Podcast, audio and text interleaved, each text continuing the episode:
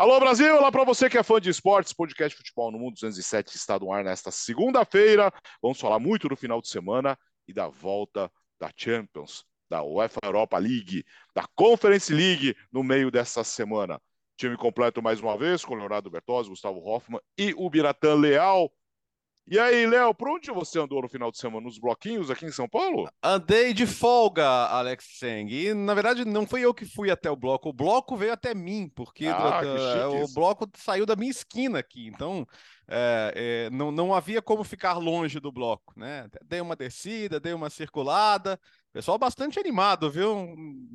Me, fico- me faço ficar até um pouco preocupado de estar ficando velho para essas coisas. Mas, mas dei uma conferida. Semana que vem o bicho vai pegar mais ainda. E durante a semana temos muito para falar, né, Alex? Tem Champions League, tem Europa League. Já vou convidar o fã do esporte, viu? Quinta-feira na ESPN Brasil tem só ESPN Brasil, ó, falando nome antigo, né? ESPN, tem Barcelona e Manchester United, jogo de ida. O Barça a gente já vai ser assunto hoje, disparado em La Liga. O United também em boa fase. Vai ser um dos grandes jogos da semana aí. Ah, talvez o principal jogo da semana. Gustavo Hoffman, é, o seu computador está com frio aí? Ó? Meu computador deu, deu problema, deu ruim aqui antes do, do início da nossa gravação. Um grande abraço para todo mundo. É, tenho ficado é, um pouco angustiado nesses últimos dias, com tantas fotos e vídeos dos bloquinhos de São Paulo, que é Olha. onde eu morava, passando pela, pelo, pela, pela minha timeline lá do Instagram, viu? Isso tá dando uma saudade, isso tá dando uma vontade que ó, bloquinho de carnaval eu adoro, viu? Pelo amor de Deus. E aí, não tem jeito, né? Estamos à distância, mas sábado que vem eu tô de folga. E achamos um carnaval brasileiro já aqui em Madrid. Então, Como assim? Tem tem, tem, car- vai ter, vai ter carnaval brasileiro aqui em Madrid. No próximo sábado estarei lá. Carnaval brasileiro em Madrid, pelo menos o, o risco de você perder o celular é menor, é, diferentemente aqui de São Paulo. Que horror. E aí, Bira? Eu não, sou, eu não sou muito do carnaval. Aliás, eu tava de folga no carnaval, abri mão dela, troquei. eh, Então não estaria de folga no Nossa, carnaval. que chato. Que beleza. É. Agora, pra ser um pouquinho mais chato, eu- eu- o pessoal pega no pé de paulista, fala, é porque paulista chama bloco de carnaval de bloquinho, bloquinho. Daí eu falo, não, não é, alguns falam. alguns não. Daí vem o, o Alex e o Gustavo com bloquinhos. Daí agora eu fico sem, eu fico sem argumento, eu fico sem porque argumento, mas tem- eu é falo porque- bloco. É porque tem bloco, tem bloco que é bloquinho, é, tem bloco que é pequeno Sim. mesmo. é. Menor. É, eu gosto ontem- desses. Ontem Eu gosto ontem- desses, por é. exemplo. Eu, ontem eu passei por um blocão, assim, É. né, voltando. Mas é, o, o- o Gustavo, ele tá com problema de computador, então ele pegou o computador, é, ele passou lá em Paris e pegou o computador da, da Liga Francesa Liga emprestado. É aquele mesmo computador que ainda tá, ainda tá recebendo, ainda tá fazendo o download do, da documentação do Paris Saint-Germain da contratação do Ziyech, então tá, tá por isso que tá travando tudo. Então, quem estiver vendo pelo, pelo YouTube, talvez perceba que o Gustavo tá assim, né? Vamos Tá meio tremido assim. robotizada, né? Vamos torcer, É, vamos é, mas torcer o problema é o computador. É. É. que ele pegou o computador da Liga Francesa e tá dando nisso. Vai Ô, dar tudo Alex. certo. Oi. Até, até por conta do Biratã, né? Deixa eu só dar um destaque rapidinho, um pouco Hum. diferente, é, porque tivemos o Super Bowl neste Sim. domingo, né? Com vitória do Kansas City Chiefs de Patrick Mahomes. O Biratã nas o últimas continua na semanas fila? vinha me provocando, falando do Buffalo Bills. Então, só para não perder o gancho, né? Porque acho que é legal a curiosidade. É, ó, neste domingo, o Philadelphia Eagles perdeu o Super Bowl por Kansas City Chiefs. Na MLS, o Philadelphia Union perdeu a decisão também, perdeu a MLS Cup. E na World Series, que o Biratã tão bem conhece, o Philadelphia Phillies perdeu. Ou seja, estamos quase, caminhando para o Philadelphia 76ers ser o vice-campeão dessa temporada da NBA. E daí, e daí a. Filadélfia faz em um ano o que Buffalo fez em quatro. Nossa, quatro vices seguidos. você tá. Qual é o seu problema? Sério, eu vou, eu vou começar, eu vou começar a marcar o Biratã para ver se a torcida do Buffalo pega no pé dele, sabe? Faz alguma coisa. Tá louco? É, implica- implicância gratuita para começar a semana. Ô, Alex, É, Oi. posso, posso, posso rapidamente dar uma informação muito legal vinda do mundo Hoffman, porque acho que ela deve orgulhar todo mundo do futebol? É, tô vendo aqui que o Jakub Jankto, que é um meia com muitos jogos na seleção tcheca, passou pelo futebol italiano, né? Jogou na Udinese, na Sampdoria, hoje tá no Sparta Praga emprestado pelo Getafe. Divulgou um vídeo muito muito tocante aqui, admitindo ser homossexual é, querendo viver a vida como quem é, né? Que é, é um direito de todos, no mínimo deveria ser. Falando que não está fazendo isso por entretenimento, né? E, e sim porque quer encorajar outros. É, recentemente a gente teve aquela piada de muito mau gosto, né? Do Cacilhas, é, é, depois tentou se justificar e tal, fazendo piadinha lá com, com o Piquet e mostrando como o mundo do futebol ainda é bem babaca com algumas dessas situações. E queira ou não, assim, não é um cara recém-aposentado, é um cara, é um cara de nível de, de, de, de seleção, conhecido no futebol internacional e que de fato que, que possa ser inspirador para outros também, né? E só, só destacar, porque foi muito legal e que venha, que venha de um jogador que tem ainda uma carreira pela frente, né? Não é um cara que, por exemplo, o fez isso depois de se aposentar. Recentemente tivemos o Richarlison aqui também no Brasil, né? Gente que, que teve que viver escondida durante boa parte da carreira. E o Yankto faz em plena carreira e é muito bonito o gesto dele, então deve ser apreciado e aplaudido. Cada um tem que cuidar da sua vida, é o mais importante. Uh, vamos começar com o Mundial de Clubes. O Real Madrid campeão num jogo meio maluco, mas no final das contas, campeão de forma tranquila, Léo. Ah, tranquila sim, Alex. Você olha pro placar 5 a 3 né? Mas me lembrou muito aqueles jogos de pré-temporada, sabe? Quando o Real Madrid vai para o Oriente Médio, para os Estados Unidos, assim, porque valeu pelo espetáculo, né? O, o, o, time resolveu o jogo rápido, não preocupou muito em defender, a verdade é essa, né? O jogo ficou, depois de 2 a 0 nunca mais pareceu que o Real Madrid não ia ser campeão. É, já não parecia antes do jogo, para dizer a verdade. Então, assim, os jogadores de ataque, todos eles tiveram um grande desempenho. Vinícius coroado como o melhor jogador do torneio, muito merecidamente.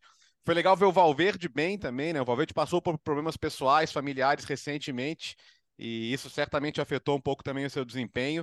Uh, e, sobretudo, a gente passou muitas vezes discutindo isso e vai discutir quantas vezes for necessário. Tudo que o Vinícius passa na Espanha. Uh, toda vez que o Vinícius pegava na bola, o povo ficava de pé, aplaudia. Deve ter sido uma semana muito legal para ele. Da maneira que ele foi recebido, foi percebido, foi premiado no final da competição. E a gente sabe que para o brasileiro é um título que conta muito mais do que para o europeu médio, né? embora conte para todos. Então, certamente deve ter sido muito especial para ele também. É, o jogo, a partir do momento que não, a gente não teve mais dúvida de que o Real Madrid ia ganhar, ficou assim. Né? O Vieto fez um grande mundial também, tanto que acabou sendo um dos três melhores da competição, né? com gols, Marega. O, o jogo foi divertido para quem viu. Só não parecia uma final de mundial porque nunca teve tensão, né? O jogo foi mais divertido, alegre do que tenso, na verdade. Foi, foi resolvido rápido e queria destacar a parte do Vinícius, porque acho que era uma semana que ele precisava, né? Precisava muito. Ser o centro das atenções de uma maneira positiva, e quando não é, não é por culpa dele, mas ele fez, um, fez dois jogos, olha, é, daquele jeito, né? Altíssimo Primorosos. nível, foi o grande protagonista da competição e é o grande nome desse título entretenimento puro foi a decisão, né? Um jogo divertido para todo mundo que gosta de futebol. Oito gols, Real Madrid no controle da situação o tempo todo, tendo feito 2 a 0 já com menos de 20 minutos, se impôs desde o primeiro minuto e, foi realmente um jogo muito tranquilo, apesar é, de, de dois gols somente de vantagem no final é, do resultado. É, mas o Real Madrid venceu de maneira sem, sem, sem se esforçar. Tanto é que aqui na Espanha, é, nos, nos, debates depois do, do, da final, muita questão assim: ah, o que, que foi, o que, que, é mais difícil, a Supercopa da Espanha ou o Mundial de Clubes? É, para o Real Madrid, o que, que, é, o que, que é mais complicado? Porque para o Real Madrid, no final das contas, até se falava que ah, a gente imaginava que seria um jogo contra o Flamengo, mais complicado, mas não aconteceu porque o Flamengo não chegou. O Real Madrid passou pelos seus adversários sem muita, sem muita dificuldade. Então, pro Real Madrid foi uma conquista de certa maneira até protocolar. Era o melhor time desde o início, era o principal favorito, se impôs. O teoricamente segundo melhor time da competição não chegou na final e o Real Madrid voltou para a Espanha com seu oitavo título mundial. É, só o Tony Kroos tem seis títulos mundiais já é, de clubes. É, Carlo Ancelotti, mais, é, mais que um monte de gente, né? Não, mais, tá um, é mais um de seleções ainda, né? Além dos seis Sim. Então, assim, é, impressionante. Cara, Ancelotti, mais um para sua conta também. O Real Madrid celebrou, só que não tem muito tempo para fazer festa também, porque agora, quarta-feira, já tem jogo de, de La Liga contra o Elche, um jogo bastante importante por conta da vantagem que o Barcelona tem no Campeonato Espanhol. É, mas, no final das contas, acho que foi isso. Entretenimento puro para quem gosta de futebol, para o Real Madrid é um título a, a mais a sua galeria, um título super importante, mas sem, sem muito esforço, apenas confirmou seu, a sua condição de melhor time da competição. Num caso desse, acho que faz, faz muita diferença eu, o adversário do europeu, o quanto ele acredita que pode ganhar, então o quanto ele até se arma para tentar competir. E o Al Hilal pareceu não fazer tanto isso. Talvez o Al Hilal pare... pareceu já entregar os pontos que não conseguiria competir com o Real Madrid, então jogou para se divertir. E daí o jogo, bom, a missão foi cumprida, o jogo foi divertido, mas é, é, a postura é diferente. Eu imagino que se o. Porque eu não vejo o Flamengo um time técnico. Eu vejo o Flamengo tecnicamente superior ao Al mas também não é um negócio. Não é um abismo de, de superioridade técnica do Flamengo em relação ao, ao Mas quando o brasileiro ou o sul-americano chega na final do Mundial, e não chega sempre, sinal de que não há esse abismo técnico, mas quando chega, ele tenta competir porque ele acha que dá para ganhar. Né? Então, São Lourenço, quando chegou, é, tentou competir, o, River Plate, o Flamengo contra o Liverpool, o Palmeiras contra o Chelsea, ele tenta competir, por quê? Porque ele acha que dá, ele acredita naquilo. Né? Então, ele ficou, ele tá há meses pensando naquilo. Então, ele tenta dar um jeito. O Al Hilal não, o Al acho que já foi jogar mais solto, mas ah, vamos nessa, vamos nessa, né? Então, até joga com, com, com um sistema é, ofensivo, time é, liberando mesmo, vamos nessa. É, não, não monta um super bloco defensivo para tentar segurar e a coisa vai indo. E daí, daí, daí tem o abismo técnico do, do, do Real Madrid pro resto, né? E daí isso se manifesta. Então, acaba sendo um, um, jogo divertido. Eu até acho que o Flamengo faria um jogo mais duro, mas tem uma questão muito a ver com postura. Não que o Flamengo seja tecnicamente ou taticamente tão superior assim ao Hilal, porque a gente viu que não era. Eu até acho que é mais time, mas é, no final das contas, perdeu o jogo e perdeu bem perdido, né? Foi um, é, podia até ter sido demais no final das contas. E Pro Vinícius Júnior, acho que assim, sabe quando você tem, você tem, tem aquela, o trabalho, você só fica tomando pancada no trabalho, é, bronca do chefe, perseguição do, de sei lá quem, do, do, do seu. Só, só tá só acontecendo coisa ruim. E daí o, o cliente reclama, tudo, daí você tem aquela, aquela semana que não é de férias, mas você pega um, um negócio mais lá para limpar a cabeça e voltar. Acho que esse Mundial de Clubes pode ter esse papel. Vamos ver contra o Liverpool como o Vinícius Júnior é, se comporta. Mas pode ser que, esse, que, esse, que essa semana tenha feito bem para ele nesse aspecto. De dar uma limpada na cabeça de tudo aquilo, sabe? Se reconectar com a parte legal do futebol. A parte em que ele joga, em que ele brilha, ele é reconhecido por isso, e ele percebe Fala, pô, é por isso que eu tô fazendo essa bagaça aqui. É por isso que eu fico jogando, me matando, decidindo o jogo. É por quê? É porque eu gosto de fazer isso e porque a, o público fica feliz quando eu faço isso. Eu, eu alegro as pessoas fazendo isso. Eu imagino que o jogador goste de, de se sentir assim. Não é todo jogador que, assim, claro, tem jogador que gosta de se alimentar do ódio. Tem jogador que é assim, né? Uhum. Se alimentar da provocação. Ou não tem cara de ser o Vinícius Júnior. Né? Então, acho que é, foi importante ele perceber o quanto, o quanto o mundo já, já reconhece o futebol dele, o quanto já é uma coisa mundial, global, o reconhecimento dele. Isso a gente vê quando, quando ele vai jogar num, fora de um centro mais é, tradicional. Ele vai jogar na Ásia, vai jogar na África, é. É, vai jogar de repente nos Estados Unidos. Nessas horas você percebe o quanto o seu impacto, o quanto o impacto do jogador já virou global. Não, o Real Madrid tinha, o Real Madrid tinha o bola de ouro em campo. E ele foi a grande atração. Ele foi o cara que fez o público levantar e aplaudir, né? Isso é. E, aliás, ele tem sido o grande protagonista da temporada do Real Madrid. Basta ver números, quantidade de jogos decididos. É... Se tivesse que escolher hoje quem é o principal jogador da temporada do Real Madrid, Vini Júnior. Ele não uh, jogou em ambiente de ódio. Acho que isso, é, isso foi mais sim. importante. Não, assim, atuar em ambientes adversos, ambientes de rivalidade, isso aí faz parte do futebol. O que estava acontecendo aqui com ele, e eu até escrevi sobre, sobre o jogo em Maiorca, era, é, é um ambiente de ódio. Isso é diferente de um ambiente de futebol, de rivalidade, é, é onde de, de sentir pressão, ser pressionado, tudo isso faz parte. Ambiente de ódio é outra história. E era isso que vinha acontecendo com ele aqui. Tomara que, tomara que o episódio em Maiorca tenha sido é, é, algo determinante para uma mudança de chave do espanhol. O Dani Rodrigues, nessa semana, não sei se vocês viram, meio-campista do Mallorca, admitiu numa entrevista, falou: não, acho que é, é, é, a gente passou um pouco do limite, é, eu mesmo provoquei ele durante o campo, acho que, gente, acho que tem que mudar isso. Claro que eles fala, ele fala também assim: ah, eu também acho que o Vinícius tem que mudar algumas atitudes, mas eu acho que todo mundo percebeu que ali foi, houve foi um excesso demais. Ali foi, foi, exagerado demais o que aconteceu. Vamos ver em Pamplona, que é o próximo jogo fora do Real Madrid contra, contra o Osasuna. E, só para não falar que não dizemos, não, não estamos falando apenas de flores, a, aqui na Espanha criticou-se a defesa do Real Madrid e, e a atuação do Lunin, né? De que já havia essa impressão que o Lunin não é um goleiro para ser o reserva do Courtois e depois desse Mundial fortaleceu-se essa ideia de que o Real Madrid precisa, precise buscar mesmo um goleiro reserva para a próxima temporada.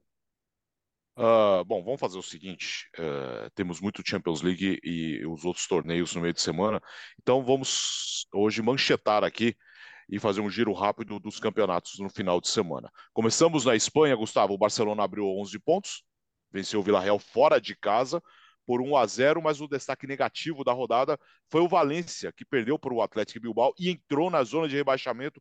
É crise e o Valência há muito tempo já está se esforçando para cair, né? Começando pelo Valência, né, que é de propriedade de Peter Lim, um empresário de Singapura desde 2014.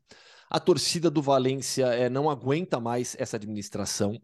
Antes do jogo, fez uma grande manifestação pedindo a saída do Peter Lim. É, boa parte dos torcedores que foram à, à partida entraram apenas no 19 minuto, é, porque é o ano de funda 1919 é o ano de fundação do Valência. Então fizeram esse protesto simbólico esperando o 19 minuto para entrar em campo, com o time já tá, e o time já estava ganhando de 1 a 0. Tomou a virada depois disso, perdeu para o Atlético por 2 a 1. Depois da partida, houve mais manifestações pedindo a saída do Peter Lim com esse resultado e com a entrada da equipe na zona de rebaixamento. É, é uma situação difícil, porque ele é o dono da equipe, ele é o acionista majoritário. Ele sai se ele quiser. Se ele quiser vender o clube, ele sai. Não tem muito o que fazer. Ele é, realmente é um péssimo administrador do Valência, toma decisões absolutamente equivocadas, é, adora demitir treinador. Teve um início que pareceu promissor numa parceria com o Jorge Mendes, trazendo no Espírito Santo alguns reforços, mas de lá para cá o Valência vem apenas caindo, deixou de ser protagonista no futebol espanhol, mesmo sendo um clube grande aqui no país.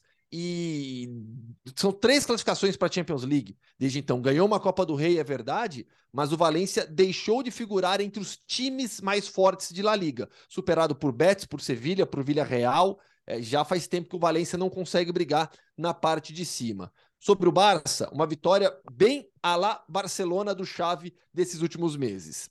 Jogou melhor, mereceu a vitória, fez 1 a 0 e não conseguiu fazer o segundo gol que lhe daria mais tranquilidade correu risco diante do Villarreal? O Villarreal teve algumas oportunidades. O Morales perde duas chances no primeiro tempo. No final do jogo, o Villarreal, jogando em casa, tenta pressionar, tenta criar algumas situações, mas o Barcelona, de maneira geral, foi melhor e seguro na partida inteira. Só que, de novo, não conseguiu fazer o segundo gol que lhe daria tranquilidade. Mesmo assim, mas mais uma partida sem sofrer gol é a melhor defesa das grandes ligas europeias o Real Madrid pega o Elche no, no jogo uh, remarcado dessa rodada. Quarta-feira. Agora, quarta-feira, 5 da tarde, no Star Plus. Uh, na Inglaterra, gente, de novo, o Arsenal jogou antes, não venceu e deu a possibilidade do, do City eh, depender só de si para assumir a liderança. Na semana passada não aconteceu isso, mas esse final de semana, pelo jeito, a coisa mudou muito e vem aí Arsenal e City na quarta-feira também no primeiro no jogo atrasado entre os dois. O City, o Arsenal empatou com o Brentford e o City depois atropelou o Aston Villa, mas Bira, o Arsenal foi prejudicado pela arbitragem e muito prejudicado. Dois pontos ah. e olha, é, essa semana foi feia de arbitragem na Inglaterra. O Arsenal foi muito prejudicado porque o gol do Brentford foi um gol irregular, que o VAR olhou o lance errado. Né? É um lance de bate-rebate na área, né? Então a bola fica pererecando dentro da área, para quem não viu o lance. O, o VAR foi conferir o impedimento no passe que, que gera o gol. E daí tava a posição legal. Só que no início da jogada, quando a bola entra na área, o jogador estava impedido. É, e, o, e o VAR verificou errado. Ele, e o, o, o, o gol foi autorizado e o Arsenal acabou empatando com o Brentford. Mas olha, o, o jogo jogado o, o Brentford também é, fez um bom jogo, teve suas chances, teve grandes chances, inclusive, no começo do jogo, até para abrir o marcador. Então, também não. Foi, foi um jogo difícil para o Arsenal. No final das contas, o, o empate por um a um é injusto porque ele não fez justiça à regra do jogo. mas ele foi merecido pelo que os times jogaram em campo.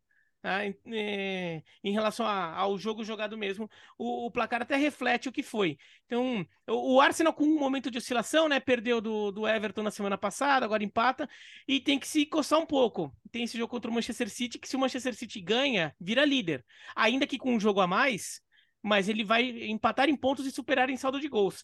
E daí fica aquela coisa, né? O Manchester City atrás, é, acossando, o Manchester City atrás, é, ameaçando. Você sempre está sujeito a achar, os caras vão disparar. Os caras têm uma hora que eles vão ganhar uns 6, 7, 8 jogos seguidos e eu não tenho como sustentar.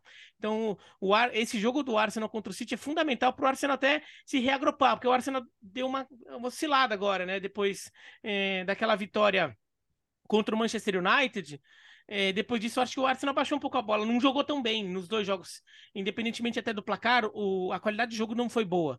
Não foi que perdeu do Everton por uma bola e empatou com o Brentford é, é, porque foi roubado apenas. O jogo jogado não, não, não disse isso. Ó, oh, é, o... Alex, rapidinho, a rodada da Premier League, o Biratã já citou o lance do Brentford, né? Que foi o, o John Brooks, o VAR, que estava em ação, ele estava escalado para Liverpool e Everton e para City e Arsenal, só para você ter uma ideia. Nossa essa, essa semana. E, ou seja, é, era um dos melhores, né? É, então. Aí o Howard Webb chamou uma reunião, o Howard Webb que estava na MLS, né? O famoso árbitro da final da Copa de 2010, e ele chamou uma reunião para dar um expor mesmo nos caras, porque essa rodada ainda teve no Brighton e Crystal Palace um, um lance em que colocaram a linha no jogador errado. E, ah, é, com isso, isso. E, e, com isso o gol foi anulado, o gol do Stupinhan, que deveria ser legal, é, e teve o lance do pênalti do, do, Chelsea e West Ham, o lance da defesa do Solskjaer, é uma bela defesa, defesa difícil, com o braço. E que não dá para argumentar que ele tá caindo, que ele tá em posição natural. Não, ele se joga para defender a bola, gente, pelo amor de Deus. E assim, então, eu, eu vejo muita gente, não, arbitragem, ai, porque arbitragem da Premier League, padrão, referência, balela, conversa fiada, não é. Não é. E lá eles, eles, eles são 100% profissionais. Eles, eles, claro que o erro humano faz parte, mas tem erros que são muito graves, especialmente quando eles querem se meter a, a, a dar interpretações da regra particulares deles só. Só existem na Premier League. Né? Como se isso fosse um benefício para o futebol, quando na verdade não é. Então, se você não tem um pênalti desse marcado, cara, pô, o que, que você vai esperar da arbitragem? Então, muito ruim mesmo.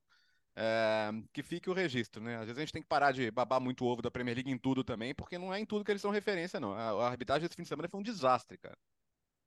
Até porque esses dois pontos eh, mudam o campeonato, vão, podem mudar, ou devem mudar o campeonato, né? Então é um assunto muito sério. Uh, na Itália, o Napoli dispara na liderança ou já tem 15 vitórias nas últimas 16 rodadas, rumo ao título, Léo? Ah, ninguém, ninguém segura mais não. É, até porque, para variar, Osimhen Kvaratskhelia, que foi aniversariante do fim de semana, né? O craquinho da Geórgia, destruindo. A... Foi a Cremonese que tinha eliminado o Napoli na Copa Itália. Mas se eu, se eu, pudesse te falar que o Napoli nem fez muita questão de avançar na Copa Itália no, no momento que está vivendo, né? Bem na Champions League, bem sobrando na Série A, naquele jogo até colocou um time reserva, então não, não fez nem cócegas aquela eliminação. E vitória fácil, vitória sem, sem grandes desesperos, né? Ah, o, o, o time que poderia ter um, algum ritmo para tentar acompanhar perdeu 15 pontos, né? A Juventus, que ganhou da Fiorentina no final de semana, então não é mais um integrante dessa disputa. A Inter, mesmo que ganhe logo mais, volta a ficar a 13 pontos, mas também não passa nenhuma confiança de que vai ter uma sequência como essa de vitórias. O Napoli já entrou naquela fase de que pode ter aquela semaninha ruim, sabe? Um empate inesperado, até perder um, um, um, jogo grande de repente, e não sei nem se vai perder um jogo grande, porque recebe Milan e, e Inter, né? Uh, fora de casa só pega a Juventus, que agora tem outras prioridades no campeonato, até mesmo na temporada. Então, para mim já é só saber quando. O Arsenal eu, eu, eu, eu, banquei e me arrependi. Eu tinha falado isso, né? que, eu, que eu tava, que eu tava meio, meio, que eu tava meio assim de ter falado, não, acho que agora vai o Arsenal, né? Então já. Mas o Napoli eu não tô arrependido, não. O Napoli acho que ninguém segura, não. O Napoli é, pode fazer uma campanha ainda mais incrível que aquela do Sarri, né? Dos 91 pontos, quando nem assim bastou para superar a Juventus. Eu acho que esse pode ser o melhor Napoli de todos os tempos. E como time, como coletivo eu acho que é o melhor Napoli, assim, eu vejo o futebol italiano há, sei lá, quase 40 anos. É o melhor Napoli que eu já vi, como coletivo, como qualidade de jogo. Claro que o Napoli teve Maradona e o Napoli talvez nunca tenha outro Maradona, provavelmente nunca terá outro Maradona. Mas como equipe, como coletivo, como qualidade, esse é o melhor que eu já vi. Controlando todos os jogos, né? Uh, uh, na Alemanha, temos um campeonato e União Berlim venceu o RB Leipzig fora de casa e continua ali na cola do Bayern de Munique que venceu o Borrom, Gustavo. Enorme vitória do União Berlim, mais uma, né? Mais uma daquelas vitórias é, da atual temporada que consolidam o União Berlim como um dos melhores times da competição, postulante à Champions League, brigando por título. Por que não? Né? Ainda acho que vai dar Bayern, ainda acho que o Bayern será campeão, mas é, o Union segue na cola. O Bayern teve uma daquelas vitórias tranquilas, protocolares contra o Borro, né? Uma das muitas vitórias do Bayern desses últimos tempos contra um Borro, contra o Borro, fez 3 a 0. O Union Berlim é, bate o Leipzig fora de casa de virada um, um, mais uma vitória bem típica desse Union Berlim.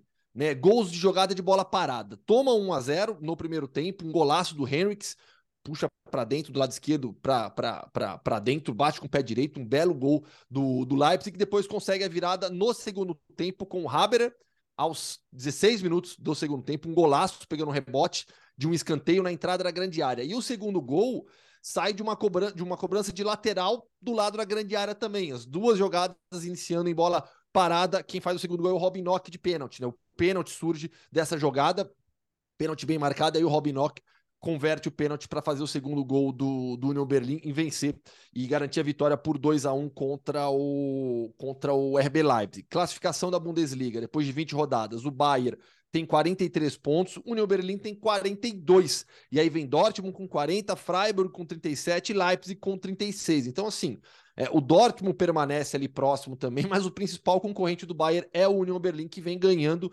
seus jogos, jogos grandes, sempre com a mesma atuada. Um time de pouca posse de bola, muita transição e uma bola parada muito forte. Não, e só uma coisa, é, a próxima rodada é perigosa para o Bayern, né? Porque o Bayern vai pegar o Borussia Mönchengladbach. É, cara, que, que vem sendo Carrasco, uma é. lombada, é, vem sendo uma lombada na vida do, do, do Bayern de Munique nos últimos tempos, só que não tem o Sommer, né? De repente a gente descobre que o Sommer que era a criptonita do Bayern de Munique, porque agora o Sommer é do Bayern. Mas o, eu, o Bayern de Munique tem uma rodada. E, e, o União Berlim pega o Schalke. Exato. E o União Berlim pega o Schalke. Quer dizer, e, e, é o jogo, e, esse é o jogo mais gol para o União Berlim, assim, não tem nenhum jogo mais é, talvez seja mais gostoso que ganhar do Hertha seja ganhar do Leipzig, né? Porque a torcida uh, do, do, do União Berlim, que tem viés bastante progressista, eles não suportam a existência do RB Leipzig, né? Até levaram uma faixa, falaram, não, os times de Leipzig são outros, né? Eles testaram o Locomotive e tal. É, então, assim, para eles, eles até, eles até não cantam no começo do jogo em protesto contra a simples resistência do RB Leipzig. A gente já falou sobre isso algumas vezes aqui, mas esse é o jogo que eles devem gostar mais de ganhar. Na França, PSG perdeu para o Mônaco, o Bira. De novo, né? É, de, no, de novo, não só perdeu, não, não perdeu Mônaco, bem perdeu na temporada passada. Mas, de novo, o Paris Saint-Germain mostrando um futebol absolutamente. Sei lá, não sei nem como. Sem consistência farelento, vai, um futebol farelento. Farelento. Contra... É, parece farelo, assim, sabe? Num... Você, você, até um negócio assim, mexe um pouquinho, tudo se desfaz, assim. Um futebol farelento do, do Paris Saint-Germain contra o Mônaco. É, não, o, o, o Mônaco fez o que quis, no, sobretudo no primeiro tempo. E olha, e, o, e o Paris Saint-Germain, até em escalação, é... É, é, tá, é, difícil de reconhecer em alguns momentos, porque o, a, a, falta de opção no elenco e o, excesso, e o excesso de desfalques fez com que o Paris Saint-Germain jogasse com um time razoavelmente alternativo ali. Tá, tem o Marquinhos, teve o Donnarumma. O Donnarumma foi muito exigido no jogo, por exemplo, foi 3 a 1 por causa do Donnarumma, porque podia ter sido mais. Tinha o Neymar em campo, mas, eh, tinha o Vitinha, mas aí já começa é, o Danilo Pereira, mas aí tinha o Bichabu, Pembele, o Zaire Emery, quer dizer, são jogadores. Ekitike começou a aparecer bastante até, mas você vê que assim, são jogadores que no começo da temporada a gente não via como jogadores que fossem opções é, tão cotadas assim para um super elenco estelar do Paris Saint-Germain para a temporada. E estava jogando um clássico contra o Mônaco. Então, o, Paris Saint-Germain realmente com muitos problemas e tá difícil de encontrar, né? Encontrar o, o, um caminho, considerando que tem um Bayern de Munique agora pela frente na rodada, na, na, na Champions. Ah, obrigado. Esse é o gancho. Obrigado, Bira. Hora de falar de Champions League, então. Vem oitavas e final nesta terça-feira. Milan e Tottenham PSG e Bayern de Munique, dois jogaços, times em situações de confrontos com times em situações muito diferentes, né, Léo? Rapaz, esse Milan e Tottenham me chama muito a atenção. Primeiro porque é o, é o Conte enfrentando um time italiano, né, o Milan, e achei curioso que até o próprio Pioli disse na coletiva de mais cedo que o Conte foi um dos poucos técnicos a ligarem para ele quando o Milan ganhou o Scudetto para dar os parabéns. Ele tinha ganhado o Scudetto anterior, né, na, na prática ele estava passando a coroa ali pro, pro Pioli e o Pioli se disse muito agradecido por isso. Eu acho que são dois times que nesse momento não, não realizam todo o seu potencial. Bom, o Tottenham tomou uma pancada do Leicester esse fim de semana e semana passada eu estava aqui falando que, pô, esse é o Tottenham que a gente imagina, né? O Tottenham que ganhou do City jogando bem, fez o melhor jogo da temporada e vai e faz aquele desastre. E, e, acho que as lesões têm um impacto muito grande no jogo também, né? O Milan não vai ter o Benasser, tá fora. O Tottenham perdeu o Bentancur pro resto da temporada e acha um problema gigante. E tem os goleiros, né? Só os dois goleiros da seleção francesa, o Lloris, que se aposentou da seleção depois da Copa do Mundo, e o Manhã, que na, em tese é o sucessor do Lloris, mas não foi para a Copa e não conseguiu voltar ainda e pelo menos do primeiro jogo está certamente fora. Ninguém sabe exatamente o que está acontecendo com o Manhã, eu sei, eu sei que ele não volta nunca. Então, dos dois lados, assim, há um problema no gol sério e são goleiros difíceis de substituir, especialmente o Manhã no Milan, porque os reservas são de um nível muito mais baixo. É...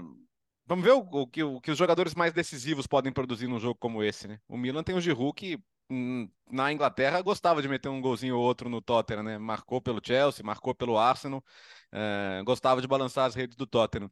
Mas assim, o, o, Milan conseguiu finalmente ganhar, né? Contra o Torino, mas não passa a menor confiança. Se, se o jogo fosse em dezembro, ou mesmo em novembro, quando o campeonato parou, é, eu acho que a chance no Milan seria maior. Aqui eu não sei. É, eu, eu, o Milan de 2023 me passa zero confiança e sem o seu goleiro, com, com um dos seus melhores meio-campistas fora também, com a situação do Rafael Leão, que é, que é preocupante, porque não tem notícias da renovação do contrato e, e a gente começa até a sentir uma certa retaliação dentro do clube também. Ele ficou fora, inexplicavelmente foi reserva no derby, por exemplo. É...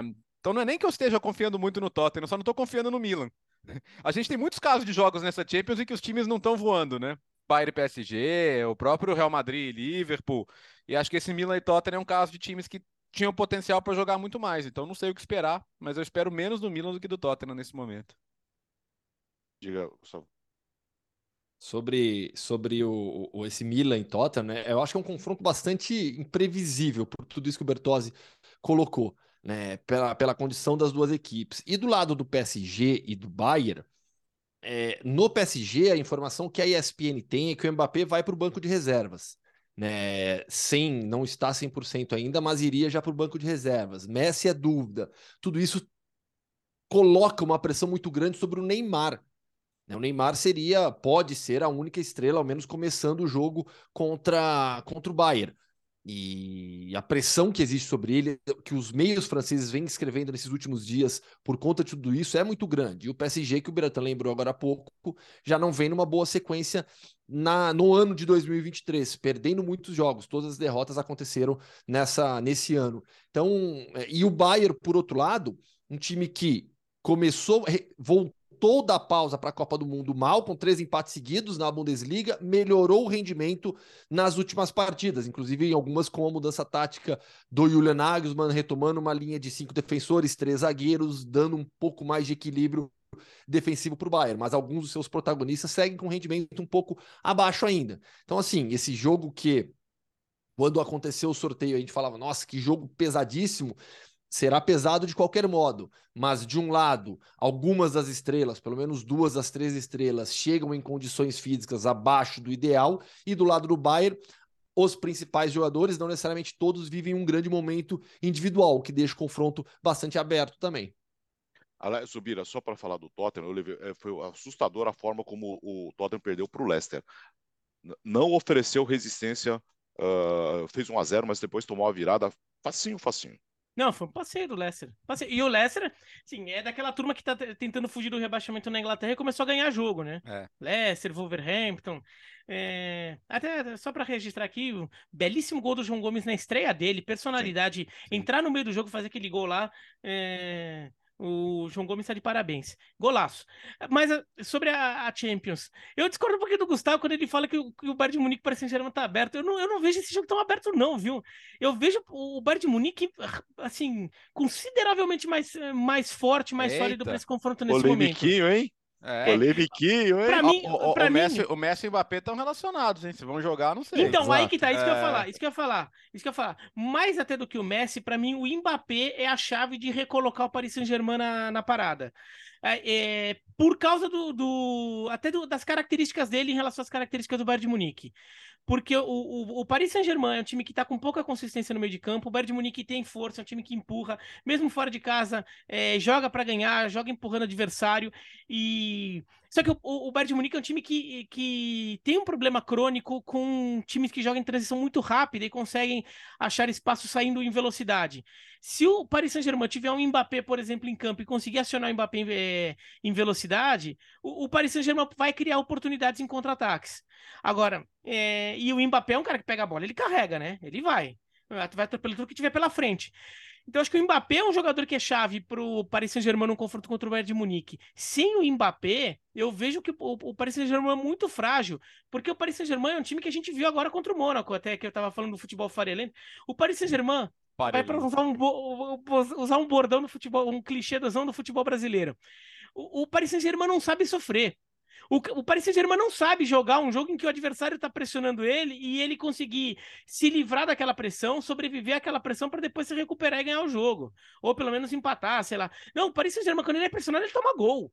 Ele não consegue eh, sustentar muito. Então, o, o Bayern de Munique, acho, é, vejo ele com, com, uma superioridade bem considerável em relação ao Paris Saint-Germain e, e, muito, assim, é, ajudou uma contratação que é do Cancelo. Acho que foi uma contratação que mudou muito a cara do Bayern. Quer dizer, muda do ponto de vista tático, técnico, mas acho que talvez até um pouco do ponto de vista anímico, né? Que é um ponto do ponto de vista do ânimo, né? Da, é, do, da mobilização dos jogadores, veio pô, investimento pesado do clube num grande jogador. Quer dizer, também dá um pouco mais de confiança para o time que já tem entrado com outra postura desde que o Cancelo chegou.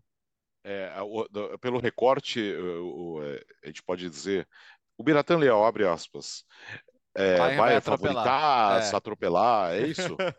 Não, eu acho consideravelmente favorito, eu falei. Agora, po po posso, posso, posso arriscar um que eu acho que vai atropelar?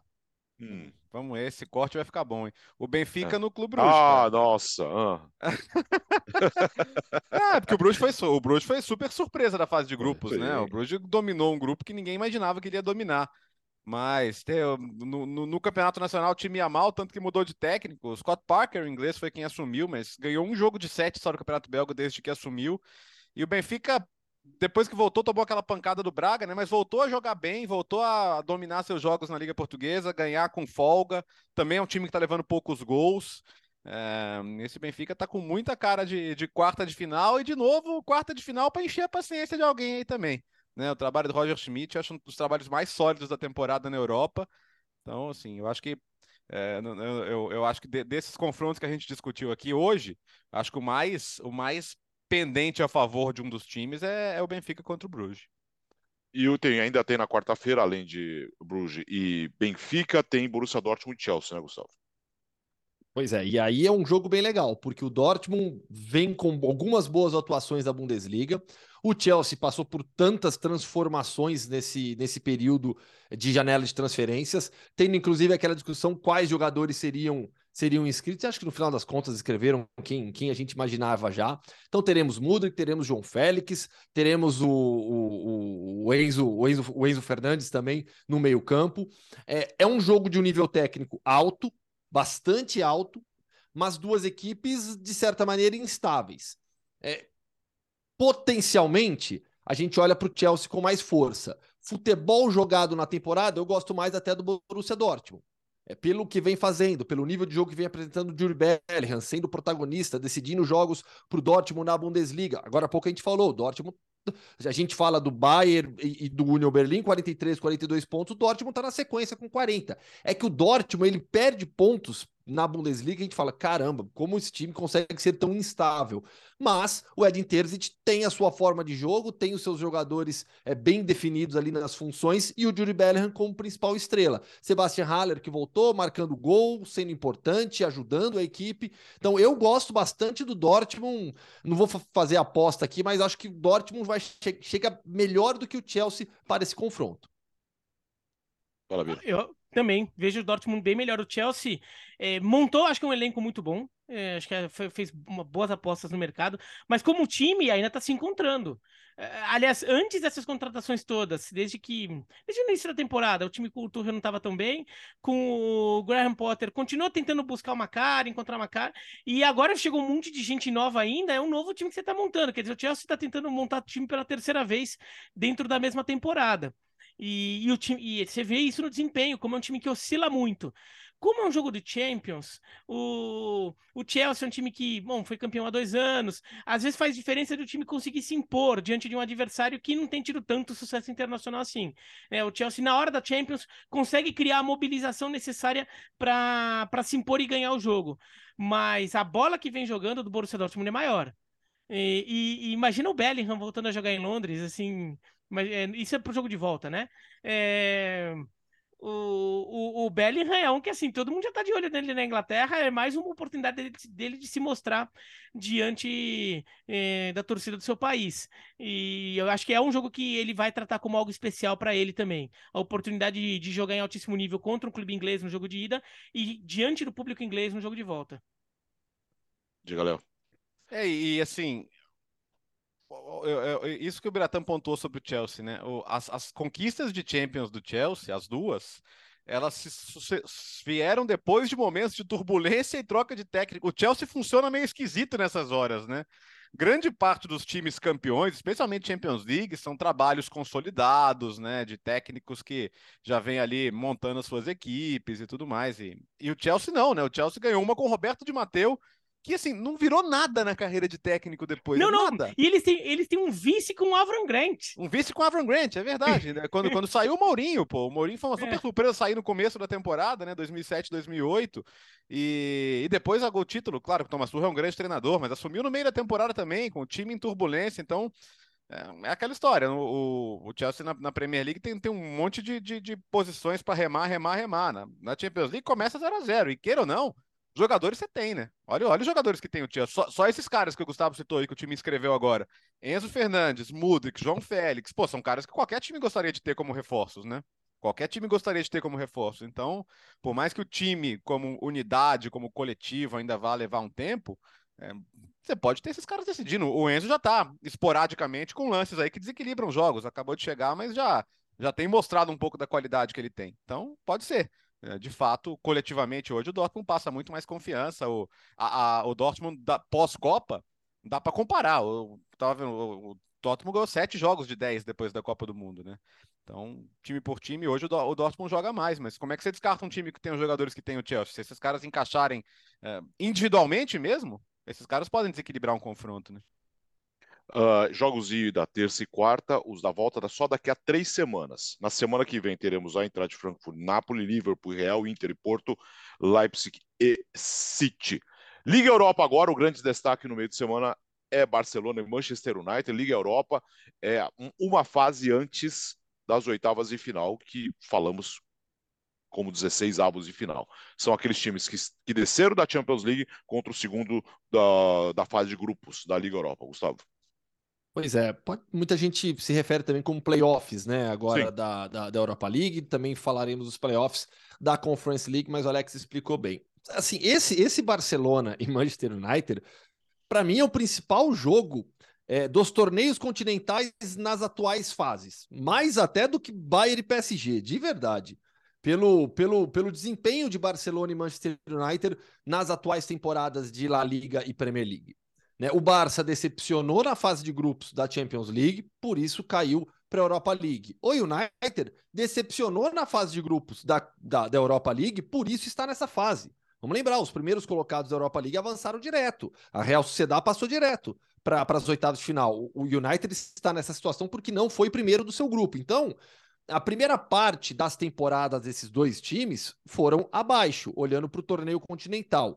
Mas quando a gente olha para o cenário nacional, o United, nas últimas semanas, se tornou um dos times, ou o time mais forte do futebol inglês, com desempenho altíssimo, com o Marcus Rashford marcando 13 gols nos últimos 15 jogos, dos 15 jogos depois da Copa do Mundo, com o Casemiro se tornando uma liderança da equipe, com o Eric Ten Hag tendo o time nas, mão, na, na, nas mãos depois da saída do Cristiano Ronaldo. Muita coisa aconteceu no Manchester United da Copa do Mundo para cá, e muita coisa que fez com que o time se tornasse extremamente forte.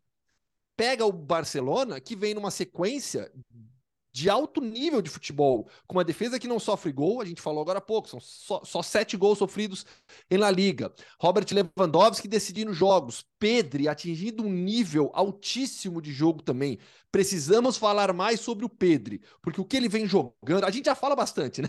Na temporada passada, na anterior, a gente já, já vinha destacando bastante o Pedri. Eu acho que o Pedri ele tá é, caminhando a passos largos para figurar cada vez mais entre os melhores meio-campistas do futebol mundial e marcando gols.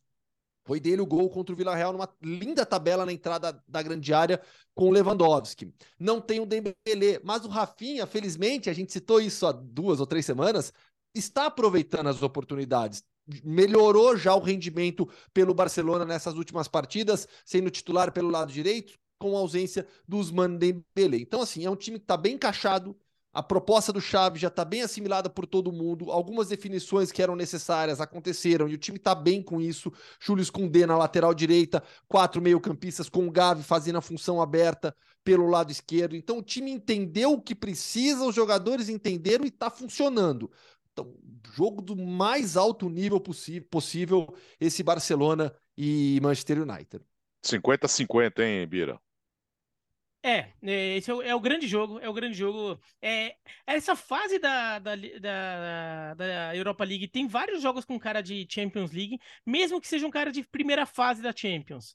Vai, um Bayern Leverkusen Monaco, Sevilla e PSV, tem cara de Champions League. De primeira fase, mas tem cara de Champions League. Né? Agora, esse Barcelona e Manchester United tem cara de final de Champions League. Já, e já foi, inclusive, duas vezes. O Barcelona ganhou as duas. E é, eu até vejo o, Manchester United até joga um futebol hoje que me agrada mais que o do Barcelona. Mas o do Barcelona é altamente competitivo, não tem como eh, questionar a capacidade de competir desse time. O Gustavo vem falando, falou muito do Pedri, com toda razão. O Gavi também tá na mesma toada, né? Crescendo muito. Teve jogo que o Gavi até foi mais decisivo que o Pedri. Então, eles, como dupla, é, se estabeleceram muito bem. É, a defesa, se, se, depois de um começo de temporada bem ruim, e o Barcelona tá nessa fase da da Europa League, porque a defesa estava mal no começo da temporada, sobretudo no, na Champions, a defesa foi mal, com, ainda com Piquet, né? Ainda com Piquet, Eric Garcia, a defesa já encontrou a sua formação uh, ideal, então já não toma mais gol. É, é um jogo bem interessante esse, esse Barcelona e Manchester United, acho que vale mais que qualquer jogo da Champions mesmo. É, até no papel, um Paris Saint-Germain e Bayern de Munique poderia ser maior, é, se melhor, assim, né? mas não é o que a gente tem visto de futebol dessas duas equipes, principalmente do PSG. Biratã, Atenção também. Você citou, é isso que você ia falar, Biratã, Juventus e Nantes, não? Não, eu não ia citar. Eu citei isso no ar ontem, se, se você tá. tá. pensando. Eu citei no ar ontem, tá? tá? Mas. Não, eu ia falar pro União Berlim Ajax, que a gente tá falando da boa campanha do União Berlim. É um jogo legal pro União Berlim, até começar a sentir um pouco experiência de jogar no futebol europeu de mais alto nível, pensando que há uma chance razoável do União Berlim estar na Champions League da próxima temporada. Vai pegar um Ajax, é um time que acostumado com Champions, até para o União Berlim começar a ter a pegada de qual é o nível de futebol que precisa ter. É, então, esse é um confronto bem legal também, esse Ajax e União Berlim. Mas se fala fosse, de Juventus se, se for, não, mas não, mas se fosse o Ajax de um mês atrás, eu cravava a União Berlim fácil. O problema é que trocou o técnico, o Schroeder saiu, John Heitinga assumiu, são quatro vitórias em quatro jogos, o Ajax se reencontrou e chega muito bem para esse, esse confronto com o União Berlim, vai ser bem legal mesmo. Não, eu ia falar da semifinal de 96 da Champions, né? O Biratã é. lembrou de final de Champions Barcelona e Manchester United, mas Nantes e Juventus já foi é, já foi semifinal de Champions League também, né? Semifinal da temporada 95-96, que é justamente o, o, ano do último título continental da Juventus. O, o agora saudoso Gianluca Vialli marcou naquele jogo, né? É, o curioso é que o outro gol da Juventus foi do Paulo Souza, né? Que recentemente foi técnico do, do Flamengo por aqui. O, o Nantes ganhou o jogo, mas a Juventus ganhou no agregado, né? Foi 3 a 2 para o Nantes no, no segundo jogo, mas a Juventus tinha feito 2 a 0 no primeiro jogo. Era um, era um Nantes com, com alguns jogadores bastante interessantes. Mas, mas agora sim, o Nantes passou muito tempo fora, chegou a estar em segunda divisão e tal, mas agora está de novo em competições continentais. E como a Juventus foi tirada da briga na Série A pela punição, né, a Liga Europa e a Copa Itália são as grandes possibilidades de título da temporada e tem que ser muito bem aproveitadas, né? Eu sei lembrar que a outra semifinal daquela Champions foi Juventus e Nantes uma, a outra foi do Ajax, né? O Ajax foi para a final, Ajax e Panathinaikos. Sim. É, e, o, e o Panathinaikos quase foi pra final, cara. O Panathinaikos ganhou o jogo de ida em Amsterdã, que depois perdeu em Atenas. Uh, então, vamos lá. É, então, estamos quase entrando no mundo Hoffman, né? Porque, ó, já falamos de Barcelona e Manchester, estamos caminhando, estamos caminhando, ó. Bayern Leverkusen e Mônaco, Juventus e Nantes, Sevilla e PSV, Sport e Midland, Shakhtar Donetsk e Rennes, Salzburg e Roma, Gustavo. Sabe qual, sabe qual era, pois... desculpa, sabe qual era a dupla de volantes da, da, da, Juventus? Era, era Conte e Deschamps, tava ruim de treinador, de futuro treinador, aquele meio campo, hein? É. Fala, Gustavo. Vamos lá, passar pelos outros jogos. Tem o Red Bull Salzburg e Roma, o Salzburg liderando o campeonato austríaco na mesma toada e a Roma bastante irregular. Ajax e o Berlim a gente citou. Shakhtar e Rennes, é, o Shakhtar agora sem o Mudrik, né? O Mudrik é. agora vai jogar a Champions League com, com, com o, o, Chelsea. O Shakhtar vem num período de longa parada, né? longa pausa por conta do inverno. O campeonato ucraniano é, não, não foi retomado ainda, volta agora em março. Então sempre tem esse problema para as equipes da Ucrânia na retomada dos torneios continentais. Falaremos daqui a pouquinho do, do Dnipro também na, na, na Conference League. O Shakhtar muito tempo sem um jogo oficial e perdeu seu melhor jogador, o Mudrik, que vai fazer muita falta contra o Rennes de ótima campanha na liguinha até aqui. Sevilla e PSV. É, dois times que, que poderiam estar rendendo muito mais, principalmente o Sevilla com uma campanha bastante abaixo, mas vem aos poucos se recuperando em La Liga, venceu nesse final de semana, o São Paulo fez uma festa enorme, é jogo bem legal esse contra o PSV também. Leverkusen e Mônaco, Leverkusen do Xabi Alonso, que já fez os últimos jogos da Champions League jogando bem, jogou bem no Santiago Bernabéu contra o Real Madrid, é uma equipe que na Bundesliga começou mal, todo mundo se lembra, lutando contra o rebaixamento, com o Xabi Alonso subiu, tá na parte de cima da tabela e vem com bom rendimento também. E o Mônaco que ganhou do Paris Saint-Germain nesse final de semana, Caio Henrique que é um dos destaques dessa equipe, lateral esquerdo, o Wanderson também, lateral direito, os dois laterais brasileiros vêm muito bem nessa temporada, além do Vicente Ben Yedder, que fez os dois, dois dos três gols contra o PSG nesse final de semana, referência no ataque do Monaco. E aí eu queria falar desse Sporting Midland, porque o Sporting vem mal, né? O Sporting hoje é o quarto, o Sporting perdeu o clássico para o Porto, nesse final de semana por 2 a 1 é, e na tabela do Campeonato Português se distanciou dos três primeiros colocados. Benfica de excelente campanha, Porto à frente e o Braga, bem consolidado na terceira posição do Campeonato Português e o Sporting já bem abaixo, o Sporting do Rubem Amorim. Contra o Midland, que perdeu um dos destaques individuais da Europa League até aqui, que era o Evander. O Evander é o líder em assistência, Evander Esvasco, o Evander é o líder em assistências da Europa League com cinco. Foi negociado com o Portland Timbers, será assunto da Major League Soccer a partir deste ano, temporada 2023 da MLS, até estreou agora nesse final de semana jogando amistoso pelo, pelo Portland Timbers, vai fazer muita falta ao Midland, equipe dinamarquesa, que segue com, com quatro brasileiros por lá ainda, tem o Júnior Burmado, o Juninho, ai, de cabeça agora eu não vou, conseguir, não vou conseguir citar todos, é o Júnior Brumado, o, o Juninho, ai, tem mais dois, porque se quiserem buscar aí facinho, me, me ajuda. Mas o Midland, esse Midland Sport vai ser um, um, jogo bem legal. O Midland que na temporada do Campeonato Dinamarquês não está bem. É só Paulinho o sétimo colocado. Paulinho e o Charles. Obrigado, Biratã. E aí o, o Midland na temporada do, Dinam do dinamarquês está muito mal. Na Dinamarca, os seis primeiros colocados avançam para a fase final. Hoje ele é o sétimo colocado. Então, assim, faltam cinco rodadas só para acabar a fase regular. É, corre o risco de não avançar para essa fase final e ter que jogar os playoffs ainda de luta contra o rebaixamento na Dinamarca, algo impensável para o Midland dos últimos anos que, que se tornou tão competitivo e vencedor. Agora, a Conference League, é, o regulamento é o mesmo em relação à Liga Europa.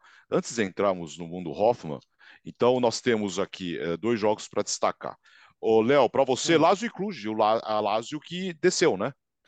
É, a Lazio veio da Liga Europa, e aí a Sim. curiosidade é que a Lazio, a Lazio, assim como a Fiorentina, tem a missão de manter o troféu na Itália, né? A Roma foi a primeira campeã da, da Conference, mas não vai defender o título porque tá na Liga Europa, né? Passou da fase de grupos, vai jogar agora com o Salzburg, como, como o Gustavo já lembrou. Mas a Lazio pega o Cluj, o Cluj já teve momentos melhores também no futebol europeu, fase, fase de grupos de Champions. A Lazio acho que tem um certo favoritismo aí nesse, nesse confronto. É, perdeu para a Atalanta no final de semana, tá nessa briga aí de, de vaga em Champions League também na Itália. Agora, a Lazio precisa entrar na, na Europa, né? A Lazio na, na fase de grupos da Liga Europa teve um desempenho muito irregular, chegou a ser goleada por esse Midtjylland aí de quem o Gustavo estava falando, e com a impressão de que não estava priorizando muito a competição europeia, sabe? Agora que está nos mata-matas, acho que pode dar uma atenção, mas não sei também, viu? Como, como tá muito apertada ali a briga pelas vagas na Champions, não vou me surpreender se vier aquela coisa de time misto, sabe? Poupar jogadores. Então, acho que a Lazio completa seria bem favorita no confronto, mas não sei. Talvez a Fiorentina, que pega o Braga, leve a competição mais como prioridade agora daqui para frente.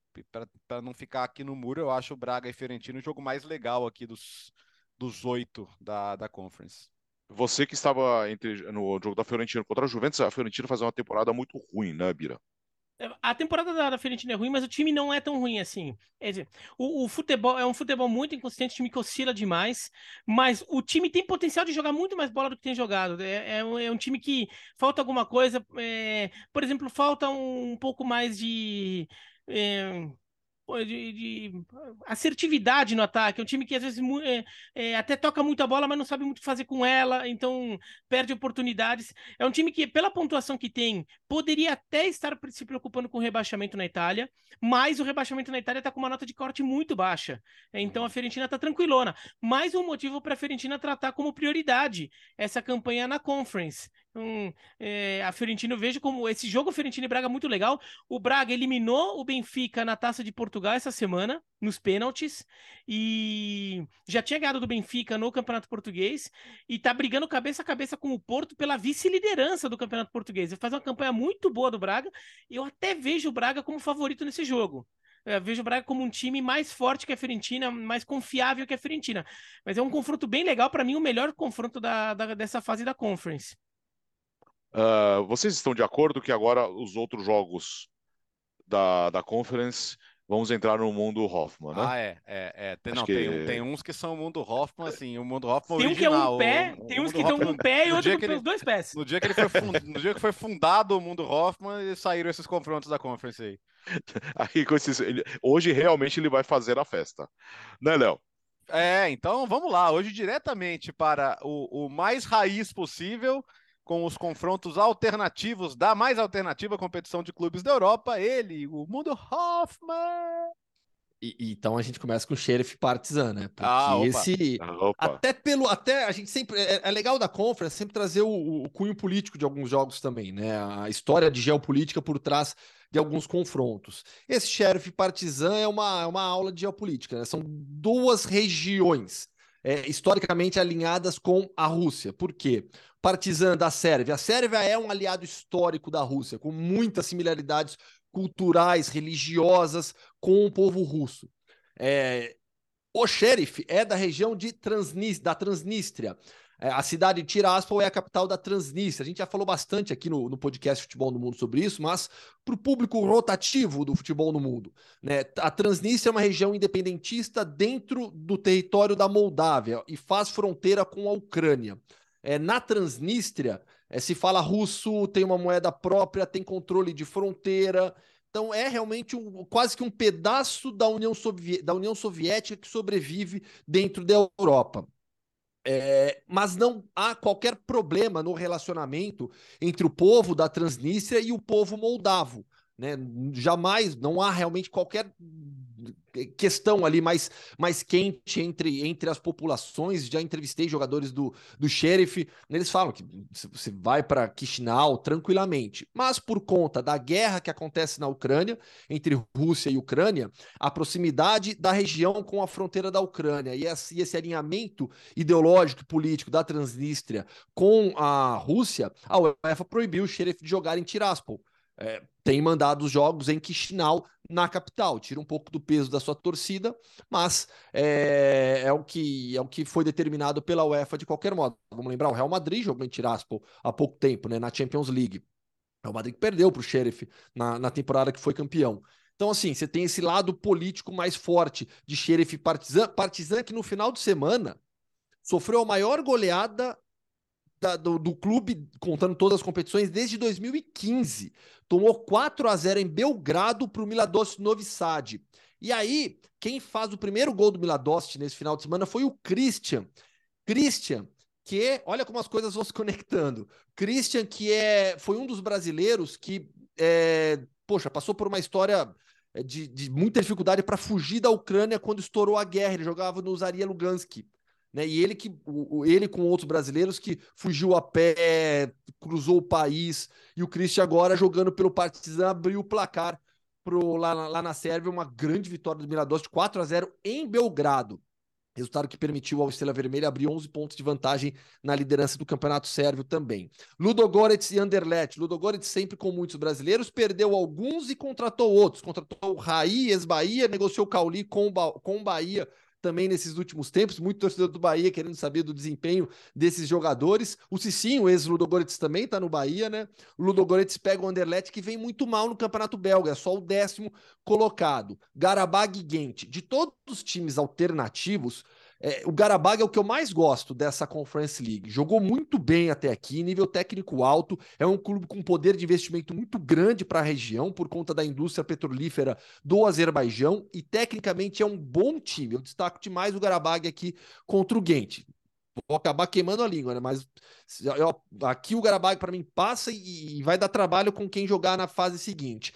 Trabzonspor e Basel é um jogo que vai carregar todo o peso é, emocional do que, tem, do que aconteceu na Turquia, jogo confirmado para Trabzon, é, e com a quantidade de mortos, tudo que vem acontecendo na Turquia, vai ser um jogo bastante emotivo, certamente, contra o Basel. E esse Bodoglint Let, Poznan, que é um dos jogos mais alternativos e mais legais, né? Se pegar um confronto uh, do, do, do Bodoglint no norte da Noruega contra o Let Poznan da Polônia, Bodoglint que já vem com campanhas recentes muito fortes em torneios continentais. Todo mundo se lembra da última conference, o que fez com a, com a Roma, depois caindo, mas vai ser bastante legal esse jogo também, Bodoglint e Let Poznan, sempre aquela história da cidade de Glint, a cidade mais próxima ali, a, a, a, a, cidade além do círculo polar ártico mais setentrional a ter jogos de, de, de torneios continentais e o time campeão mais setentrional também nacional de um torneio da UEFA. Ah, Bodão é patrimônio da Conference, né? Que bom que veio para a Conference de volta. É. Totalmente patrimônio, né? Mais alguma coisa, senhores? Depois dessa aula de, de futebol alternativo? Tá, tô, calma tô aí, doido pode... chegar quinta-feira já. Aliás, é. quinta, antes que eu esqueça, quinta-feira tem um grande área, tá? Com todos os jogos da Liga Europa e Conference, todos os lances e gols ao mesmo tempo, você vai ver no Star Plus.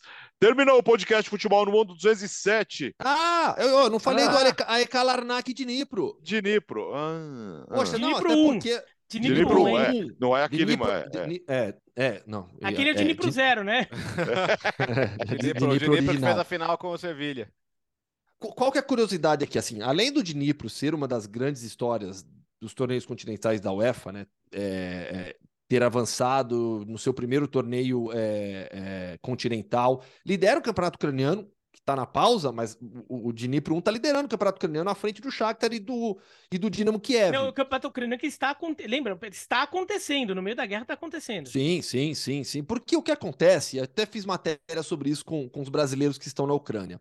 A guerra hoje, ela está localizada e concentrada no território leste da Ucrânia, né, nas regiões de Donbás, de Lugansk, é um pouco mais ao sul também, é, Herson vem sendo atacada novamente, mas da região central, né, do, do Rio de Dnipro para oeste, a, a, claro que o país inteiro sofre, mas os relatos que a gente tem dessas cidades, principalmente ali próximas da fronteira com a Polônia, são de vida normal. Então, o campeonato ucraniano não tem jogos acontecendo no leste do país, todos os jogos acontecendo é, concentrados em Kiev e na região oeste, mais próximos ali da fronteira com a Polônia, onde está Lviv, por exemplo, né, uma cidade bem ali.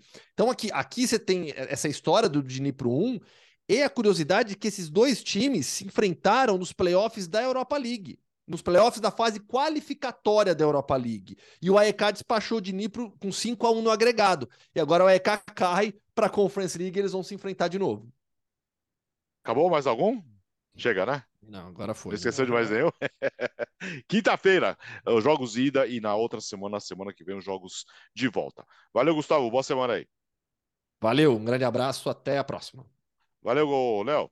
Valeu, gente. Então, re re refazendo aqui o convite, quinta-feira, 2h45, Barcelona e Manchester United, além de todos os jogos da Conference e da Liga Europa nos canais, é, no Star Plus, e grande área, né, Alex? É, todos os gols em tempo real ali, lances de perigo, não é isso? Quatro horas e meia de programa. Estaremos lá. Mais uma maratona. Aí Tchau, sim. Bira.